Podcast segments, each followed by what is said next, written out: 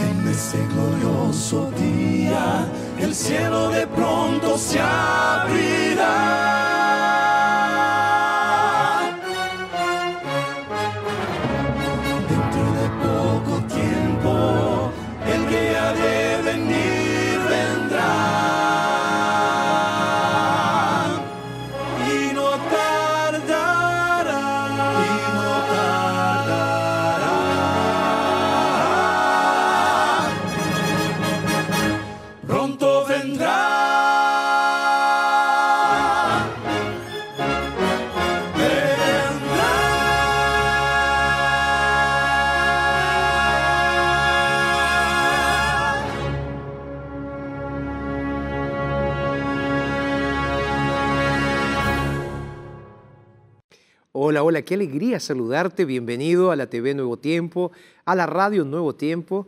Te saluda el pastor Jorge Rampoña y estamos aquí para acompañarte en el programa Verdades. Y quiero comenzar pensando junto contigo en algo, porque cuando preparaba el tema que quiero compartir el día de hoy contigo, recordé esas épocas ¿no? de escuela y en especial a un compañero un compañero que siempre hacía la misma pregunta.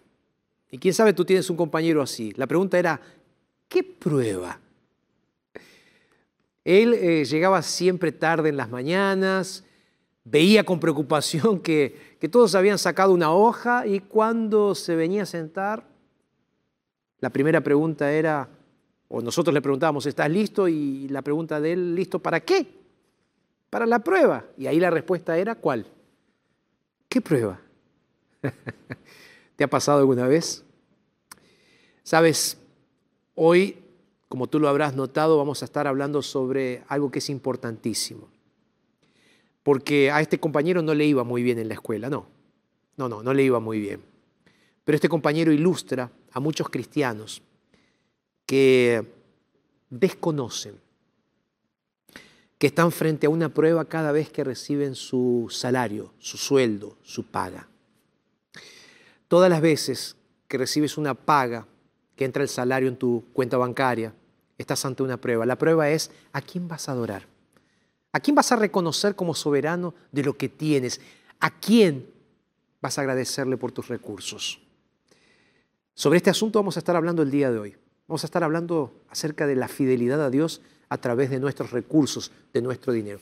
Quédate ahí, estamos comenzando nuestro programa del día de hoy, Verdades.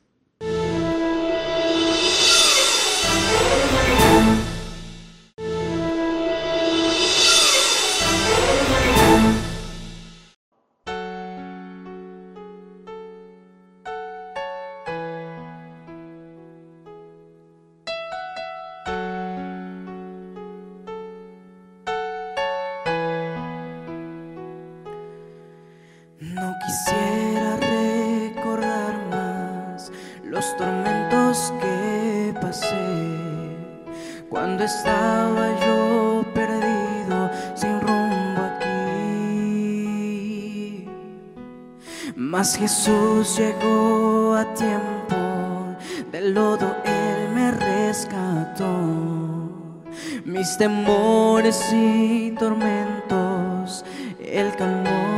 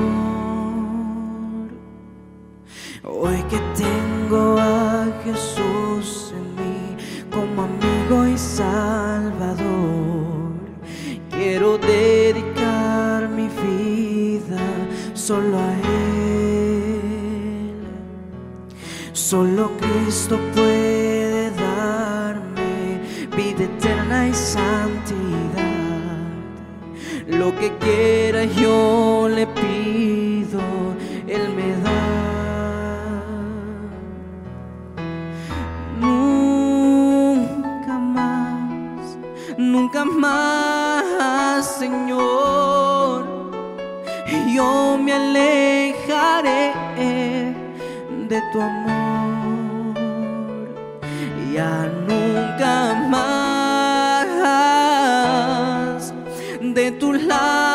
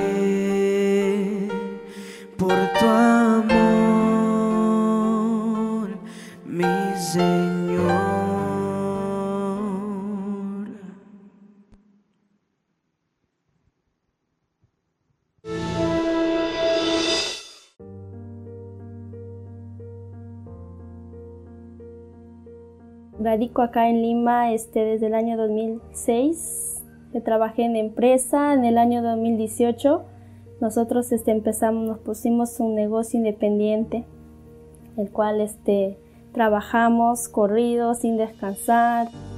Hasta el año 2019 trabajamos sin descansar. Diciembre yo fui la que más me alarmé con las noticias que estaba pasando en China. Este, mi esposo no le tomó mucha importancia. Él este, decía, no, es demasiado lejos, seguro acá no va a llegar y todo eso. Pero yo sí, entonces ya no. Si llega acá a Perú, no sabemos qué va a pasar. Y entonces este, nos estaba yendo súper bien en el trabajo. Entonces este, fue mi idea poner un mini market. Yo afuera de donde trabajábamos había este un local que hace medio año yo estaba, decía, ese local a mí me gusta y entonces yo empecé a orar, decía, Señor, ese local a mí me gusta, quiero poner un mini market y este, ¿cómo se llama? Con cajero. Y justo fin de año ponen el letrero que el local se estaba desocupando. Yo al toque llamé y era una casera que venía pues a comprarme donde yo vendía. Y entonces este, yo le dije, ¿cuánto está? Ya le dijo tal ya la agarramos el local. Y entonces este, firmamos contrato el 24 de enero.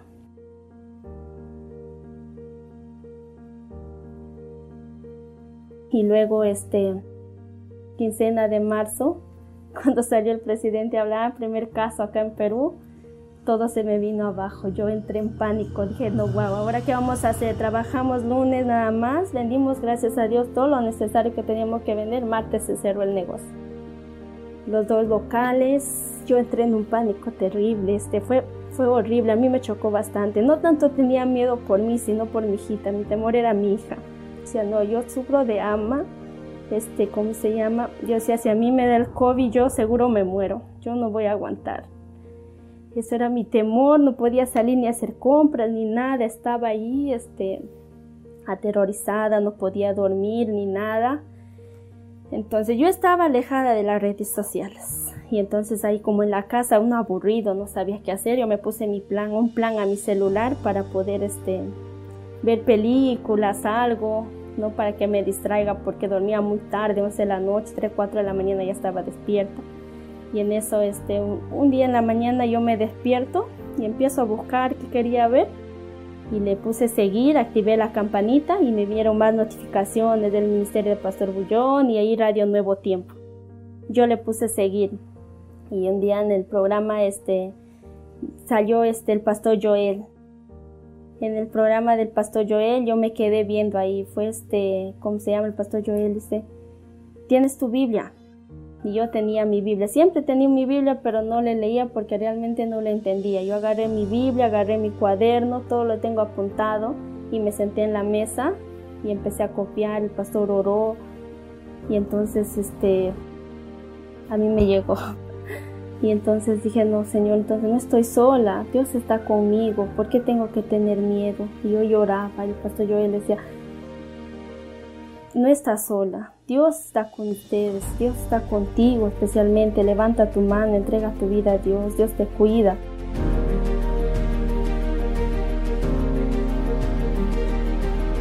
Yo decía, todo este año no voy a salir a trabajar porque tenía miedo, tenía un miedo terrible. Y entonces este, así iba más viendo los programas y, y me vino a la mente, yo voy a ser un ángel de esperanza, yo entonces me fui y oré, dije, Señor, yo voy a, yo quiero ser un ángel de esperanza, voy a dar lo que a mí me nace de mi corazón, tú sabes, yo no tengo, pero quiero que me cuides, voy a salir a trabajar. Y eso fue lo que me motivó salir de nuevo a trabajar. El 15 de junio salimos a trabajar y así este ya no tenía mucho miedo, me sentía calmada, igual viendo los programas, este aprendiendo a vivir. Y desde ahí hasta ahora, gracias a Dios, nos va bien, tranquilos y eso fue mi, mi experiencia de que yo dije, yo quiero ser un ángel de esperanza para sentirme segura, Señor. No te pido riqueza ni nada, solo te pido que me cuides. Por mi hijita, cuídame. Y yo, así como llegó esto a mí y realmente me cambió la vida, igual yo sé que va a ser de gran bendición para otras personas.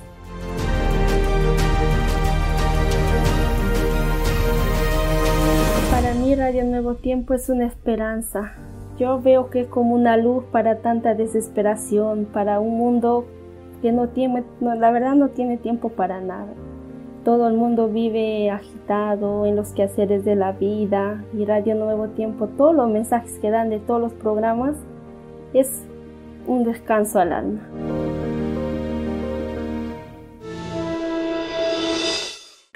Qué lindo es poder escuchar estas historias, ¿verdad? Ver estas historias. De paso, si quieres ver esta y otras historias, puedes entrar a nuestro sitio en internet, que es ntplay.com. Ahí vas a encontrar esta historia, otras historias. Y recuerda que, además de este sermón, de este tema que vamos a estar teniendo el día de hoy, tú puedes ver otros temas, otros sermones, también en nuestra plataforma ntplay.com. Historias como estas nos ayudan a seguir creciendo en la fe. ¿No es cierto? ¿Sí? Y hablando de crecer en la fe, hoy dije que íbamos a estar hablando sobre lo que dice la Biblia de nuestra verdadera adoración a Dios a través del dinero. Así que quédate ahí. Vamos a estar haciendo una brevísima pausa. Yo voy a preparar todo aquí, pocos segunditos, y ya volvemos entonces para iniciar el estudio de la palabra del día de hoy. Pausa y ya regresamos.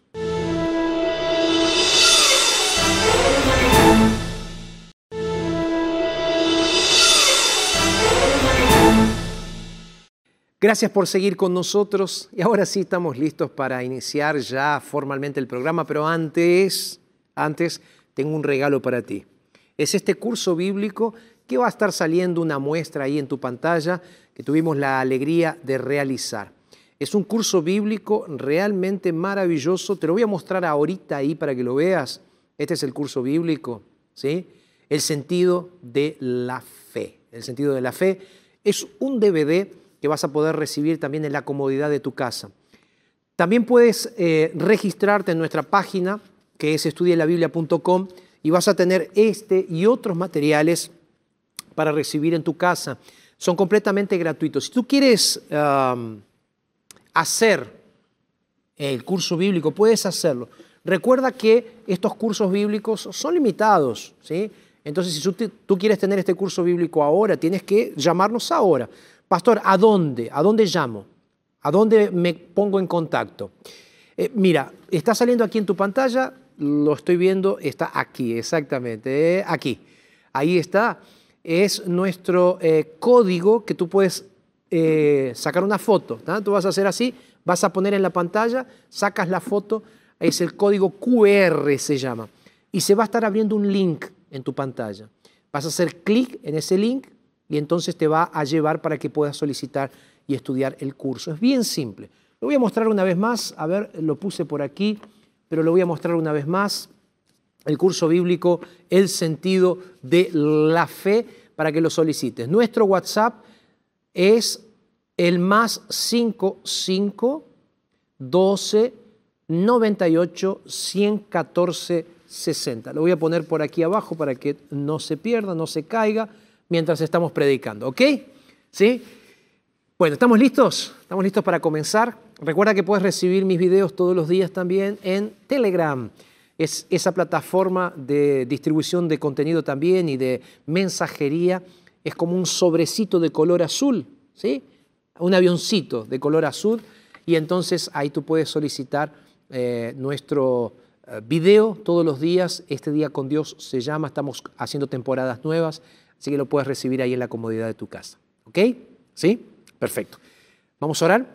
Tenemos que abrir la Biblia, así que siempre antes de abrir la Biblia, oramos. Vamos a orar. Padre, muchas gracias por este momento que nos permites ahora abrir tu palabra, Señor, escuchar tu voz.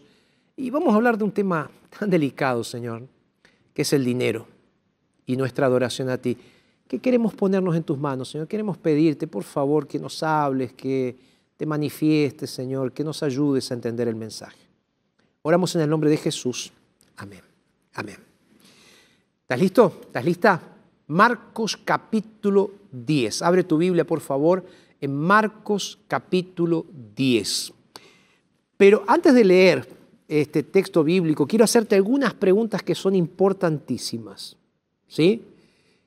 Eh, la primera, ¿pensaste mm, alguna vez dónde estás haciendo tesoros? ¿Pensaste en eso alguna vez? ¿Estás haciendo tesoros en el cielo o en la tierra?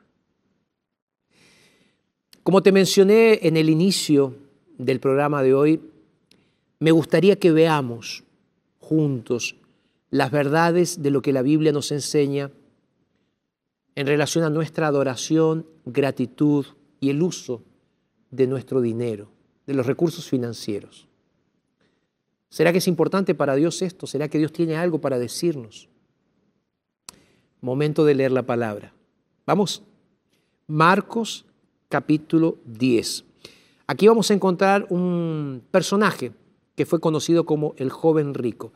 Voy a leer a partir del versículo entonces 17 y hasta el 22 la Biblia dice así, escucha, al salir él para seguir su camino, llegó uno corriendo y arrodillándose delante de él le preguntó, Maestro bueno, ¿qué haré para heredar la vida eterna?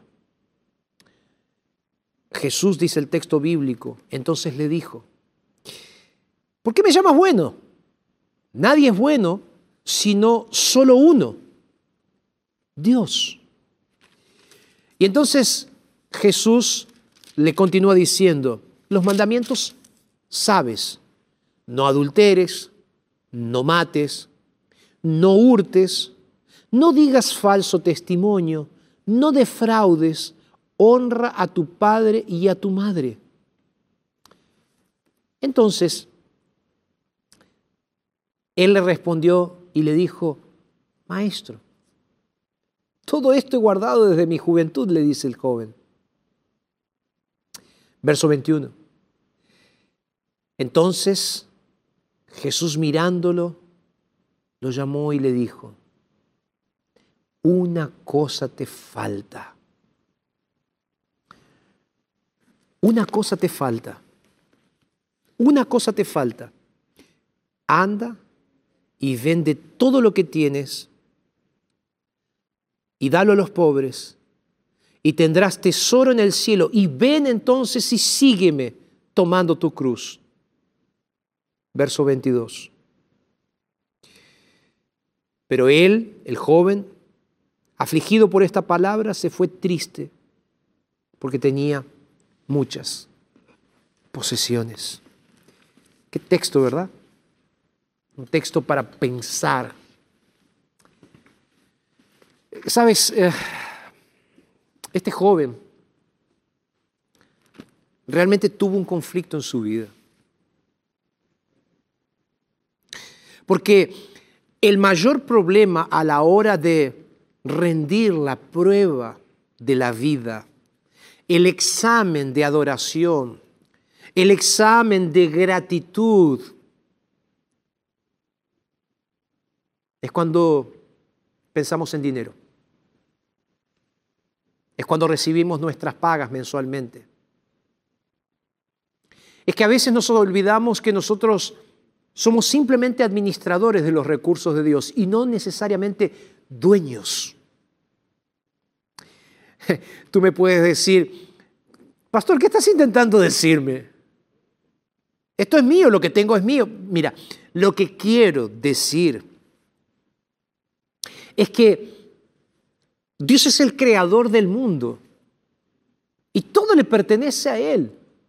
Entonces, en resumen, nada es nuestro, incluso nosotros no somos ni nosotros de nosotros mismos. Tú y yo. Le pertenecemos a Él. Si tú lees en Génesis, por ejemplo, capítulo 1, el verso 26, Dios allí, y he leído muchas veces este texto contigo en otras ocasiones, pero Dios allí dice, hagamos al hombre a nuestra imagen y conforme a nuestra semejanza. Y el texto dice, para que tenga potestad sobre los peces del mar, sobre las aves del cielo, sobre las bestias, sobre toda la tierra, sobre todo lo que se arrastra, sobre todo lo que hay en la tierra. Entonces Dios hace al hombre a su imagen y semejanza y le da poder, le da potestad. Esta frase es importante tengan poder, tengan potestad. Significa que el ser humano iría a dominar, a gobernar, a administrar. Hay una palabra que usamos poco, que es mayordomo. El mayordomo es aquel que es el administrador de una casa, el que cuida. Entonces Dios nos colocó como administradores, como mayordomos de todo lo que Él hizo. Es por eso que en el Antiguo Testamento Dios nos resalta en el libro de Ageo, capítulo 2. ¿Y qué te parece si lo buscamos? Ageo. Está en el Antiguo Testamento. Ageo, capítulo 2, verso 8. ¿Lo tienes? Ageo, capítulo 2, verso 8. Mira lo que dice el Señor, escucha lo que dice el Señor si estás ahí en la radio. Él dice así, mía es la plata y mío el oro, dice Jehová de los ejércitos. Mía es la plata, mío es el oro, dice Jehová de los ejércitos. Y te digo más, el salmista agrega algo que está muy, muy, muy interesante y conectado con lo que vengo diciendo. Él dice, de Jehová es la tierra y su plenitud, el mundo y todos los que en ellos habitan. ¿Por qué? Porque Él lo fundó. Entonces tú eres del Señor. Y lo que tú tienes es del Señor. ¿Por qué? Porque Él lo hizo. De hecho, hablando sobre este asunto, el apóstol, el apóstol Pablo nos lleva a profundizar un poco más este tema. En Primera de Corintios, el capítulo 4, el verso 2, Primera de Corintios 4, 2, cuando él dice que lo que se requiere de los administradores es que cada uno sea hallado fiel. ¿Qué es lo que estoy queriendo decir o qué es lo que estoy diciendo? Es que nosotros somos administradores de los recursos que Dios nos da y como administradores necesitamos ser fieles. Pero, pero, el pecado, al hacernos quitar nuestra vista de Dios, hace que caigamos en la ilusión, y digo ilusión porque nosotros lo creemos de esa manera, ¿no? Creamos esa ilusión. No significa que sea una realidad. Entonces, nos plantamos en la ilusión de que somos dueños de alguna cosa, que somos dueños de todo lo que tenemos.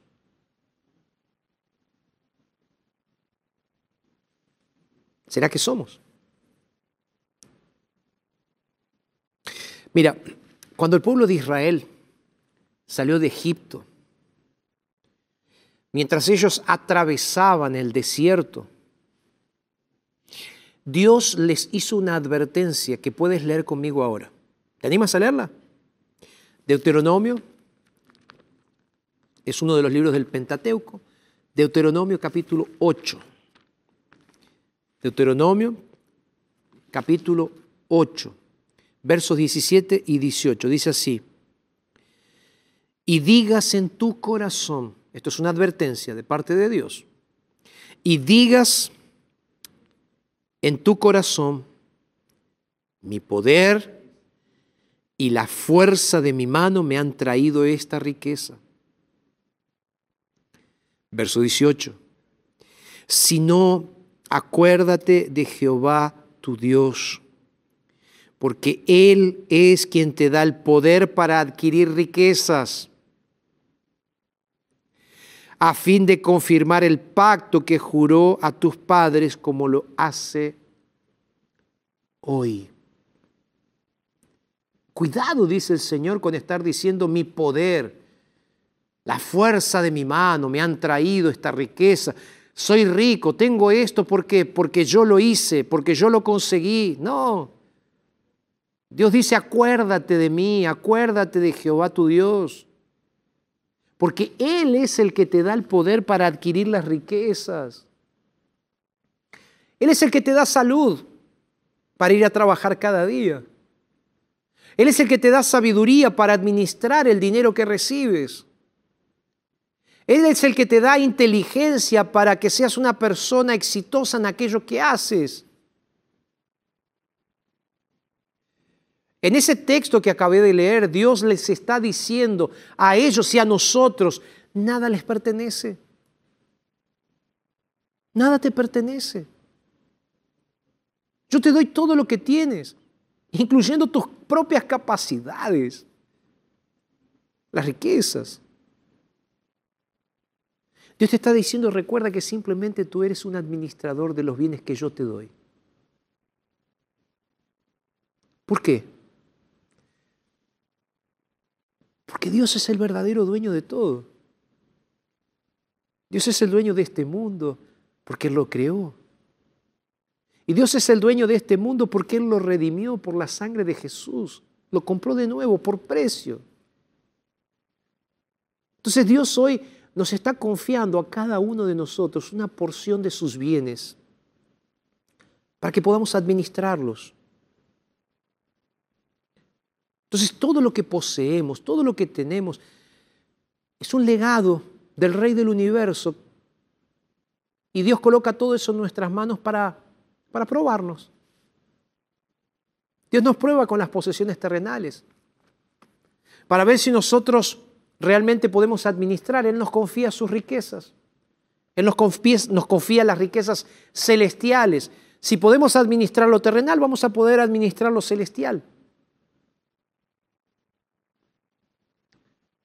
Sin embargo, muchas veces fallamos. Fallamos en esta prueba de adoración que Dios nos da. Mira, aquí llego a un punto en el cual tengo que aclarar algunas cosas. Dios, Dios estableció una forma para que siempre recordemos que Él es el dueño de todo. Dios estableció una forma para que recordemos que todo lo que tenemos, tenemos que separar una parte que es de Él, y es el diezmo. Ven conmigo a Malaquías. Malaquías es un libro pequeño. Es el último libro del Antiguo Testamento. Malaquías capítulo 3. Tiene cuatro capítulos, Malaquías. Yo voy a leer el capítulo 3, el versos 8 al 10. Mira lo que dice el texto bíblico. 8 al 10. Pregunta, ¿robará el hombre a Dios? Dios responde, pues vosotros me habéis robado. Y aún preguntáis, ¿en qué te hemos robado? Dios responde, en vuestros diezmos y vuestras ofrendas. Y Dios dice unas palabras durísimas ahora. Malditos sois con maldición, dice en el verso 9, porque vosotros, la nación toda, me ha robado. Y después de dar ese juicio, Dios ahora hace un llamado.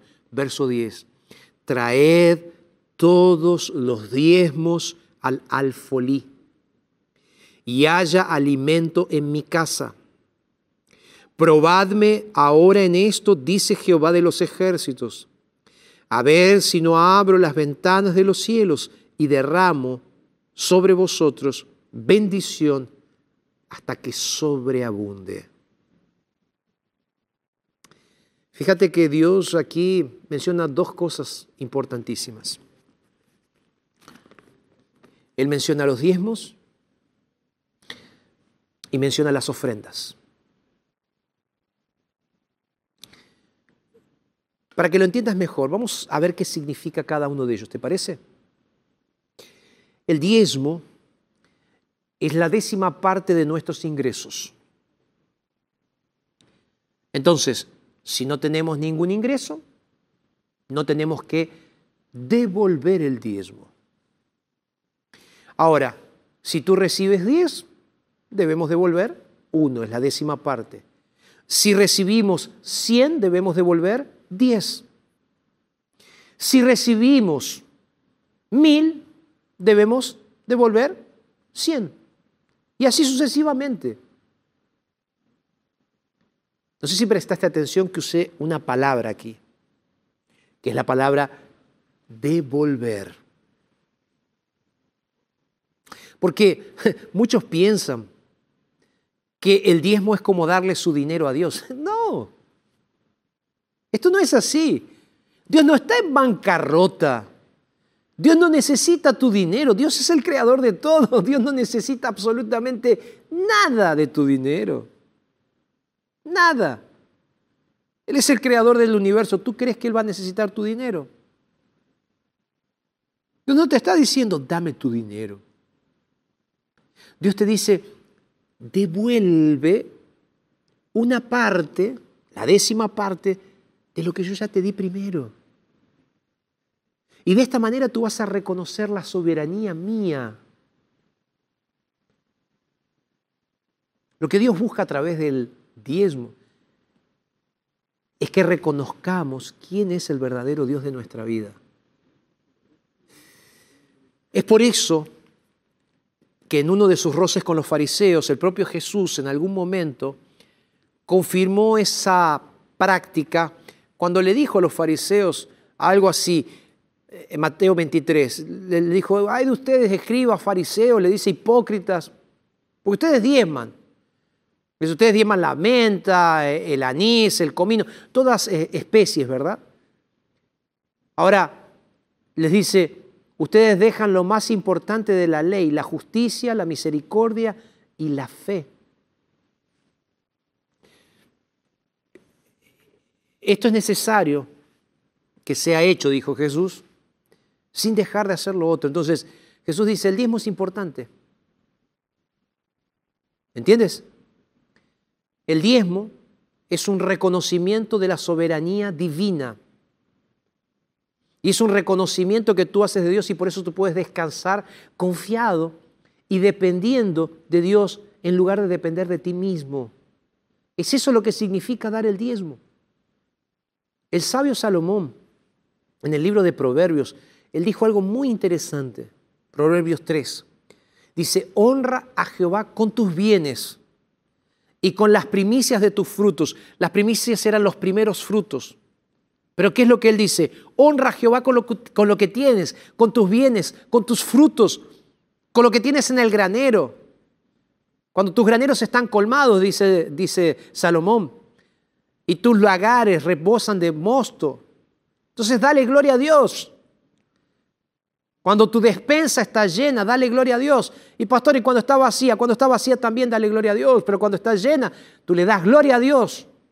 ¿Y qué haces? Lo adoras, devolviendo una parte, devolviendo una parte de lo que Dios te dio. Y aquí voy a decirte algo que es importantísimo. Y es una promesa de Dios. Dios nunca permitirá que te falte alguna cosa cuando tú comienzas a depender de Él completamente y no de tus propias fuerzas. Dios jamás deja de bendecir a aquellos, voy a repetirlo, Dios jamás deja de bendecir a aquellos que aprenden a depender de Él en vez de depender de sus propias fuerzas. ¿Sabes por qué? Porque es mejor. Es mejor aprender a depender de Dios teniendo el 90% de lo que recibimos. Es mejor tener un 90% con la bendición de Dios que tener un 100% sin la bendición de Él. ¿Se entiende? Prefiero ser fiel y tener la bendición de Dios con el 90% de lo que Él me da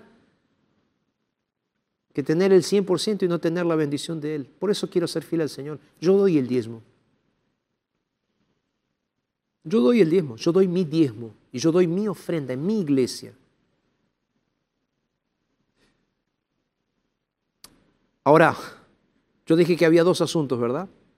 ¿Recuerdas que según Malaquías vimos que estaba el diezmo y también qué cosa? Las ofrendas.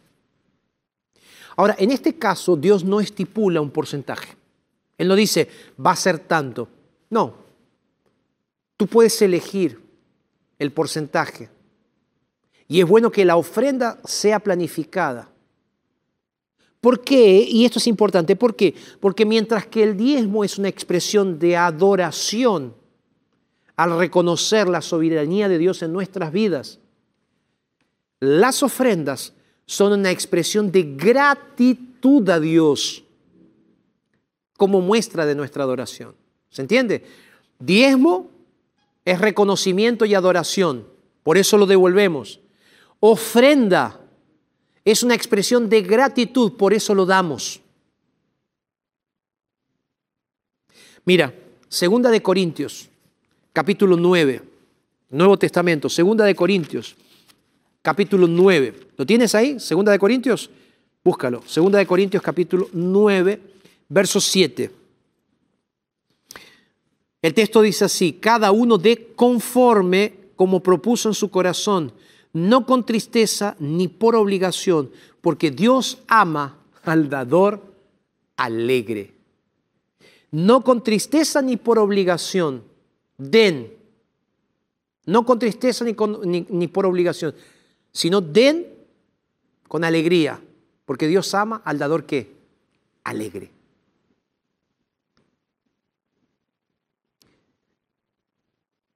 Recuerda lo siguiente. No devuelves el diezmo o das las ofrendas para ser bendecido, sino porque eres bendecido por el dueño de todo. Todas las veces que tú recibes una paga, estás ante una prueba. La prueba es, ¿a quién voy a adorar? ¿A quién vas a adorar? ¿A quién vas a reconocer como soberano de lo que tienes? ¿A quién vas a agradecerle por tus recursos? ¿A quién vas a colocar en el primer lugar de tu vida? ¿Vas a colocar el dinero en primer lugar o vas a colocar a Dios? Porque donde colocas tu dinero refleja a quién estás adorando, refleja dónde está tu corazón. Así que cuando estés ante esta prueba, recuerda las palabras de Jesús. Mateo capítulo 6, versículos 31 y 33. No se angustien, dice el Señor. Diciendo en sus corazones, ¿qué vamos a comer? ¿O qué beberemos? ¿O qué vestiremos? Y ahí Jesús deja esas palabras tan lindas, tan maravillosas. Buscad primeramente el reino de Dios y su justicia. Y todas estas cosas serán añadidas. Si tú quieres orar al Señor en este día para que Dios pueda bendecirte, yo voy a orar.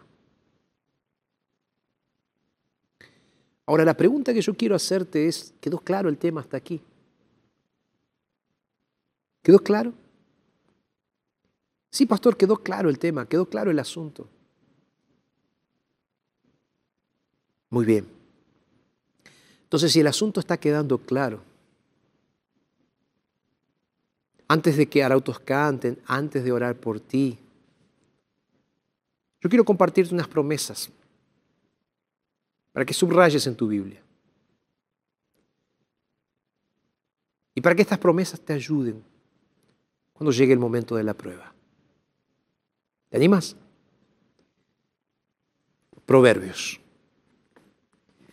Libro de Proverbios. Proverbios, capítulo 11. Vamos a buscarlo. Proverbios, capítulo 11. Versículos 24 y 25. Subrayalo ahí, ¿eh? ¿Lo subrayas ahí? Proverbios 11, 24 y 25. Hay quienes reparten y le es añadido más. Hay quienes retienen más de lo justo y acaban en la miseria. El alma generosa será prosperada. El que sacía a otros será también saciado. Necesitamos entender lo siguiente. No podemos esperar el momento adecuado para comenzar a ser fieles al Señor. Confía en Dios. Deja que Él se ocupe del resto. Porque como dice la segunda promesa que quiero dejarte, que para mí yo la tengo subrayada en mi Biblia y es maravillosa. Salmo 37, léelo después completo. Salmo 37 dice así, encomienda a Jehová tu camino. Encomienda a Jehová tu camino. Confía en Él y Él hará. Y el salmista después dice, porque joven fui y he envejecido. Y no he visto justo desamparado, ni su descendencia que mendigue pan. Lo voy a mencionar una última vez. Antes de orar por ti, para que Dios te ayude a ser fiel. Recuerda. Recuerda que no devuelves el diezmo o las ofrendas para ser bendecido por Dios, sino que lo haces porque ya eres bendecido de Dios porque tu Padre es el dueño del universo, el dueño de todas las cosas, porque el diezmo es una expresión de adoración, de reconocimiento a la soberanía de Dios, al poder de Dios. Las ofrendas son una expresión de gratitud, también como una muestra de adoración. Entonces, hoy quiero invitarte para que seas fiel. Fiel en la devolución de tus diezmos, fiel en la devolución de tus ofrendas. Es llegar la hora de la prueba. Recuerda que podrás descansar confiado, porque el mismo Dios que sostiene el universo sostendrá tu vida. Amén. ¿Puedo orar por ti? Ahí donde te encuentras. Antes de orar, Arautos va a cantar. ¿Te parece? Ahí donde te encuentras. Por favor, escucha esta música. Piensa, reflexiona en lo que acabo de decirte. Yo estaré orando aquí por ti. Y luego de el canto, voy a estar orando para que Dios te ayude a ser fiel. Amén. Estaré orando. Arautos canta.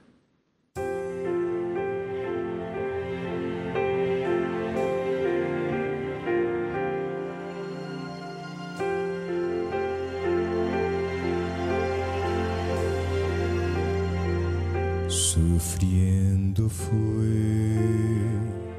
pero en silencio cargó la cruz por ti, por mí. No resistió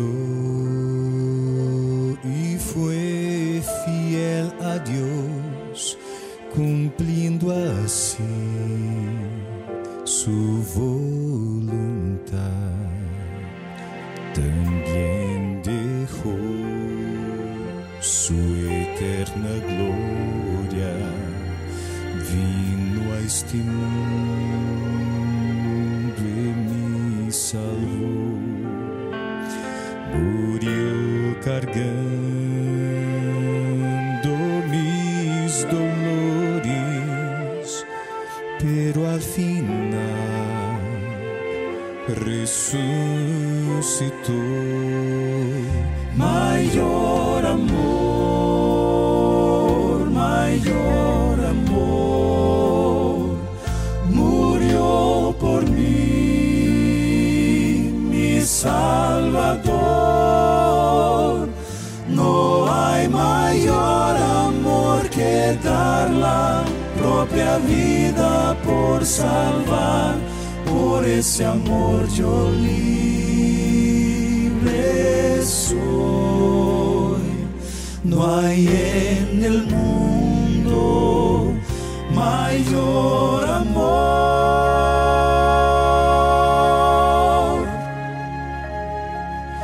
Mi pobre amor es imperfecto, perfecto es Dios quien me salvó, me acepta así con mis defectos,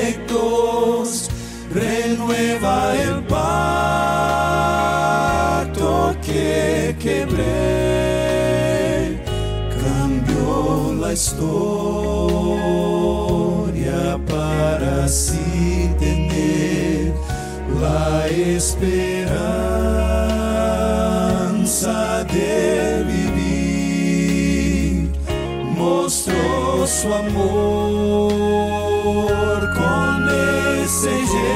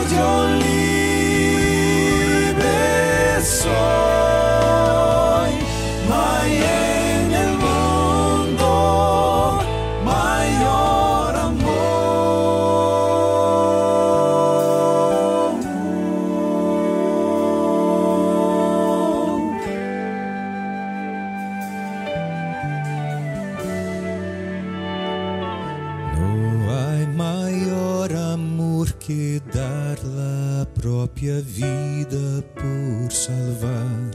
Por ese amor yo libre soy. No hay en el mundo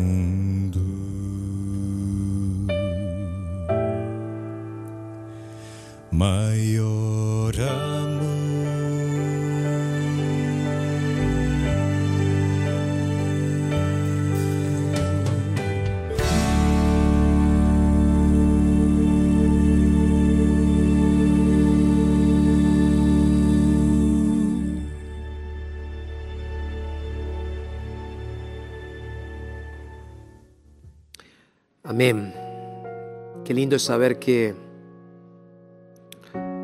podemos ser fieles al Señor y el Señor cuida de nosotros, ¿verdad? Ahora tú puedes estar pensando ahí del otro lado, pastor, muy lindo todo esto, pero en un momento de tu tema dijiste que si yo no tengo nada no necesito dar el diezmo, pero pastor necesito darle de comer a mi familia. Recuerda esto. Cuando tu próximo trabajo llegue, porque hoy no tienes trabajo, lo primero que vas a hacer es agradecerle a Dios porque Dios te está dando el trabajo. La segunda cosa que vas a hacer es separar tu diezmo y tu ofrenda. Pero pastor, tengo muchas deudas. Sé fiel al Señor. Hoy yo voy a estar orando por dos cosas. La primera, para que aquellos que no tienen trabajo, Dios abra puertas y les dé un trabajo. Y aquellos que todavía no están siendo fieles a Dios a través de los diezmos y las ofrendas, comiencen a hacerlo. Porque Dios te está llamando hoy para que seas fiel y reconozcas quién es el dueño de tu vida. Amén. ¿Puedo orar por ti? Cierra tus ojos ahí donde estás. Padre, ayúdanos a ser fieles a ti en la devolución de los diezmos y las ofrendas. Y Señor, especialmente ahora quiero orar por aquellos que no tienen trabajo. Por ese padre de familia que tiene cuatro hijos y que en este momento está mirando el programa y dice, yo quiero ser fiel al Señor, pero no tengo trabajo. Señor, que suene el teléfono y llegue esa llamada ofreciendo un trabajo para que este padre de familia pueda ser fiel a ti. Creo, Señor, en tus promesas. Entrego esto en el nombre de Jesús. Amén. Gracias por haber estado con nosotros. Gracias por dejarnos hablar de la palabra de Dios. Y recuerda, lo dice Dios en su palabra, entonces es verdad. Te mando un abrazo grande y hasta nuestro próximo programa.